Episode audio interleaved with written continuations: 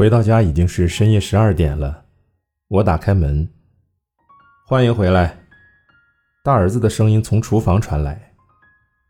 好晚，喝酒回来的。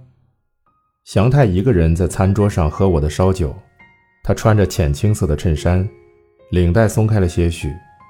桌上摆着似乎从便利店买回来的腌制品和他们公司卖的智能手机。在老旧公共住宅的昏暗灯光下。他看起来就像一个在上班电车中碰到的陌生男人。嗯，和清水吃了晚饭，好久不见了，祥太，怎么了？我来拿夏天的衣服。哦，我应了一句，接着他回到自己的房间，脱了西装，换上粉色的套头衬衫后，回到厨房。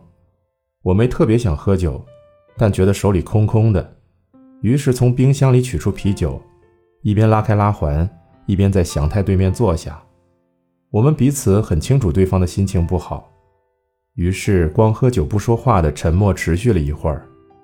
不过，毕竟我比这孩子成熟些，便抛出橄榄枝：“最近如何？”“嗯，跟以前差不多。”“老妈，你怎么样？”“好的很，跟以前差不多。”“笑熊呢？”跟你一起吃饭了吗？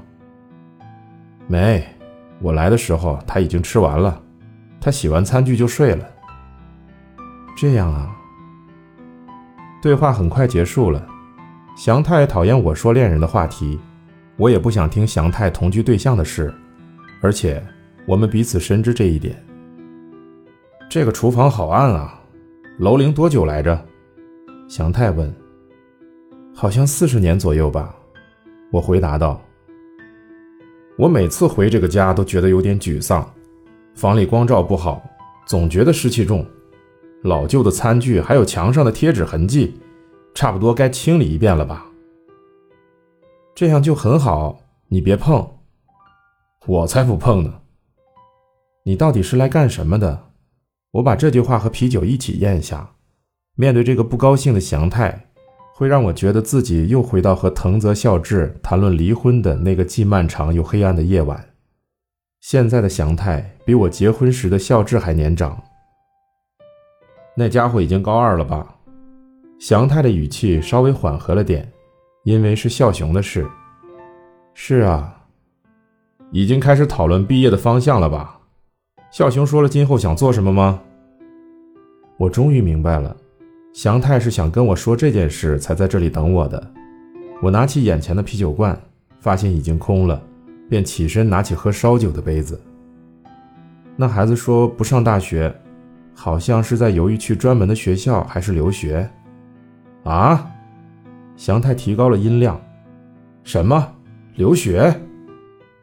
我拿起杯子坐下，期待祥太为我倒烧酒，但等了一会儿，看他完全没有那个意思。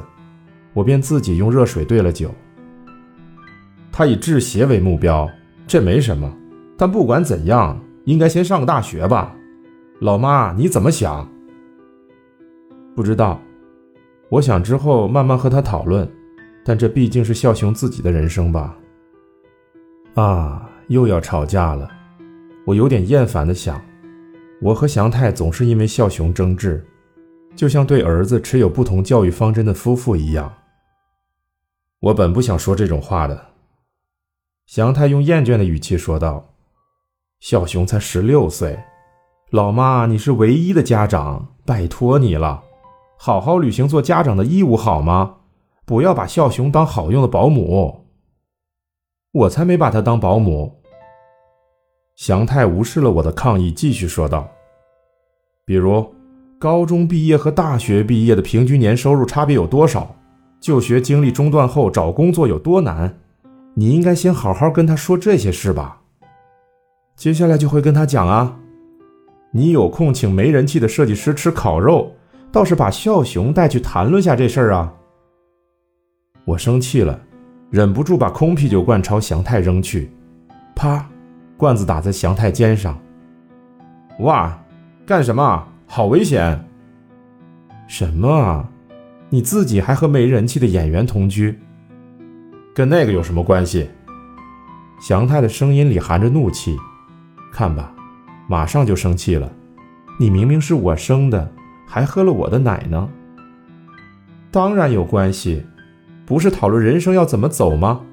我在你这个年龄，已经一边工作一边养上小学的儿子了。我突然觉得自己很可怜，眼泪涌了上来。你说的是我吧？没错，你小时候明明很直率，不知什么时候变成了一个我不认识的男人。你到底是我的敌人还是同伴啊？我被自己说的话弄得眼泪滴答掉个不停，脑子里一片空白，某种甜蜜的舒适感慢慢在心中扩散开来。我大口灌着烧酒。还喝啊？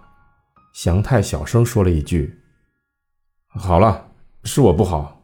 你都这么大个人了，别随便哭啊！别那么猛喝了，去洗澡睡吧。”不要，我还要喝。说完，我继续往杯里倒烧酒。饶了我吧！祥太的声音听起来比刚才更遥远了。我心想，不知何时。不知何时，大家都去了远方；不知何时，只剩我一人。